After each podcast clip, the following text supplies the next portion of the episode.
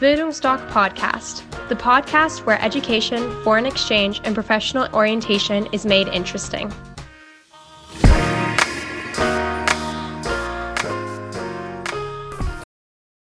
Wie gut muss ich die Sprache vorher beherrschen?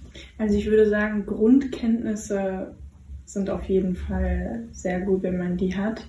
Ähm, es muss jetzt nicht perfekt sein und auch das ganze Vokabular muss jetzt nicht so ähm, breit gefächert sein, aber man sollte schon die Grundkenntnisse haben.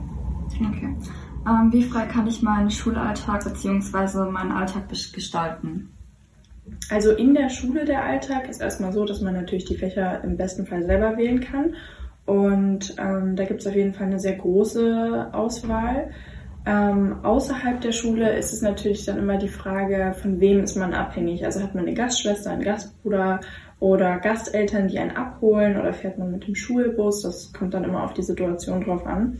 Aber ich würde sagen, man kann ja immer äußern, was man gerne hätte und wie man das gerne möchte. Deswegen ist man da auch relativ mhm. frei. Mhm. Hast du deinen Führerschein in den USA gemacht? Nein, also das ist von der Organisation aber so vorgesehen, dass man das nicht machen sollte, einfach aus gesundheitlichen Gründen.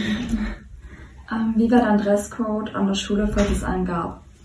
Also es gab nicht wirklich einen Dresscode, es war einfach nur, dass es so ein paar kleine Regeln gab, sowas wie die Hose sollte jetzt nicht zu kurz sein oder der Rock sollte jetzt nicht zu kurz sein, ähm, aber so, eine wirkliche, so einen wirklichen festen Dresscode gab es nicht. Wann müsstest du äh, abends immer nach Hause kommen? Also ich glaube, bei meiner Gastfamilie war das eine Ausnahme, weil wir super vertraut miteinander waren und sie mir auch vertraut haben. Und dadurch, dass ich mit meiner Gastschwester so gut wie alles gemacht habe, weil wir in einem Alter waren, gab es da nicht wirklich eine Uhrzeit. Warst du mit den Leuten, mit denen du am Anfang dieses Auslands, deines Auslandsjahres befreundet warst, auch am Ende befreundet? Also am Anfang war ich mit einer kleineren Freundesgruppe befreundet und mit denen hatte ich dann am Ende nicht mehr wirklich Kontakt, einfach weil ich dann so wirklich die Leute gefunden habe, mit denen ich auch so die Interessen teile, mit denen ich mich super verstehe, weil ich denke, anfangs ist es eher so, dass man einfach Leute kennen will und dann so sagen zu können, okay, die kenne ich, da kann ich hingehen, da fühle ich mich sicher. Ähm, und am Ende ist es dann mehr so, dass man sich freier fühlt. Man weiß auch, man kommt doch alleine klar, dann muss man nicht irgendwo sein. Und deswegen filtern sich dann so die Leute raus. Stimmt es, dass äh, die Highschool-Schüler sich wegen den ganzen Aktivitäten halt nach der Schule nur selten dann treffen können? Nicht wirklich. Also es kommt einfach immer darauf an, auf den Einzelfall, wie viele Aktivitäten mache ich nach der Chorschule oder in welchen Clubs bin ich. Und bei mir war das zum Beispiel so, ich war nur, also nur im Chor. Und da hatten wir ab und an mal ein Chorkonzert in der Kirche, aber das war es dann auch. Und zum Beispiel meine Freunde, die waren ähm, viele im Sportteam, aber wir haben uns eigentlich immer gesehen, also würde ich nicht sagen. Bereust du etwas? Im ganzen Auslandsjahr? Also ja. Mm, ja, ich würde schon sagen, dass ich mir anfangs sehr viele Gedanken gemacht habe, irgendwie auf eine gewisse Art und Weise rüberzukommen. Ich wollte so alles richtig machen und alles, was ich vielleicht hier in Deutschland mal falsch gemacht habe oder typische Fehler, die man eben mal macht, das wollte ich auf keinen Fall machen. Aber ich würde das nicht empfehlen, dass man dann gleich mit dieser Einstellung da reingeht, ich möchte irgendwie rüberkommen oder irgendwie sein, weil letztendlich ist ja auch ein Highschool-Jahr dazu da, um dich selber so ein bisschen kennenzulernen auf eine andere Art und Weise. Und daher hätte ich mir gewünscht, dass ich es vielleicht etwas anders gemacht hätte. Aber im Nachhinein ist es dann auch wichtig, dass ich das falsch gemacht habe, weil ich ja daraus dann gelernt habe, muss jetzt nicht sein. Hast du Tipps für Leute, die auch ein Auslandsjahr machen wollen? Also auf jeden Fall, ähm, dass man sich nicht so viele Gedanken machen sollte, was andere denken. Gerade auch wenn man in einem anderen Land ist, ist das so, dass man sich fragt, okay, wie sind die da so? Und ähm, auf jeden Fall, dass man nicht Angst vor dem Alleinsein haben sollte, weil das ist auch super gut, wenn man das kann und wenn man auch weiß, dass man sich selber eine gewisse Sicherheit geben kann. Und das würde ich empfehlen. Musstest du immer andere Leute fragen, um gefahren zu werden? Es kommt drauf an. Also zur Schule bin ich in den ersten zwei Wochen mit dem Schulbus gefahren und auch wieder zurück. Das heißt, da war ich relativ unabhängig.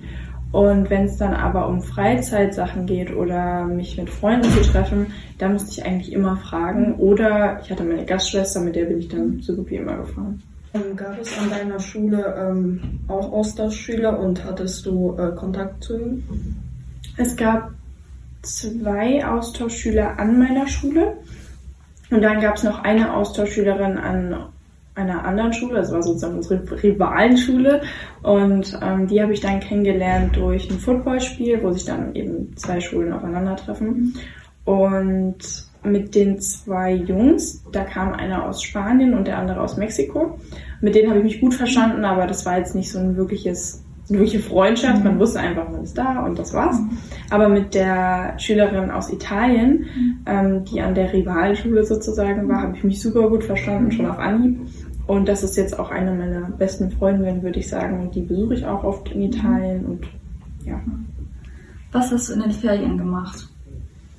In den Ferien bin ich größtenteils mit Freunden weggefahren oder auch mit meinen Gasteltern. Also ich war einmal mit Freunden in North Carolina Skifahren. Das war wie so ein Skiurlaub.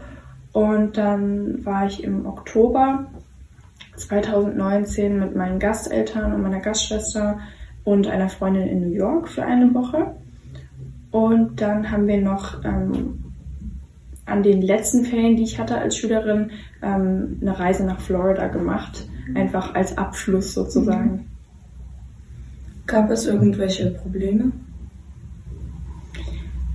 Also Probleme ist halt ziemlich breit gefächert. Ich würde sagen, sowas wie Konflikte, die man mal durchleben muss. Ja, natürlich. Also es ist ein ganz normales Leben und da gehört ja auch mal ein Problem dazu. Und ich würde sagen, die meisten Probleme gab es ähm, nicht unbedingt im Zwischenmenschlichen, sondern eher, wenn man dann mal krank wird oder man hat irgendein Problem und man braucht mhm. eigentlich vertraute Personen, aber die sind ja dann nicht da. Mhm. Und das war eher das, dass man realisieren muss, okay, man ist jetzt erstmal alleine hier, aber das steht man auch durch und ich glaube, dadurch lernt man auch sich mehr zu öffnen und auch mal sich ein bisschen verletzlich zu zeigen. Hast du Beispiele für Unterschiede zwischen Deutschland und der USA?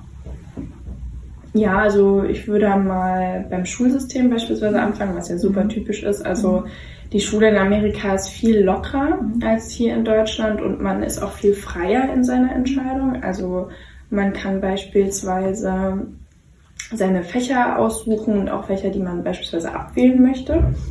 Und auch das Verhältnis zwischen Lehrern und Schülern ist ganz anders. In Amerika ist es eher so auf einer Freundschaftsbasis, was ich jetzt nicht unbedingt super finde, weil so ein bisschen diese Seriosität da verloren geht. Also man denkt dann manchmal, das ist hier Spiel und Spaß, aber man soll ja eigentlich auch was lernen.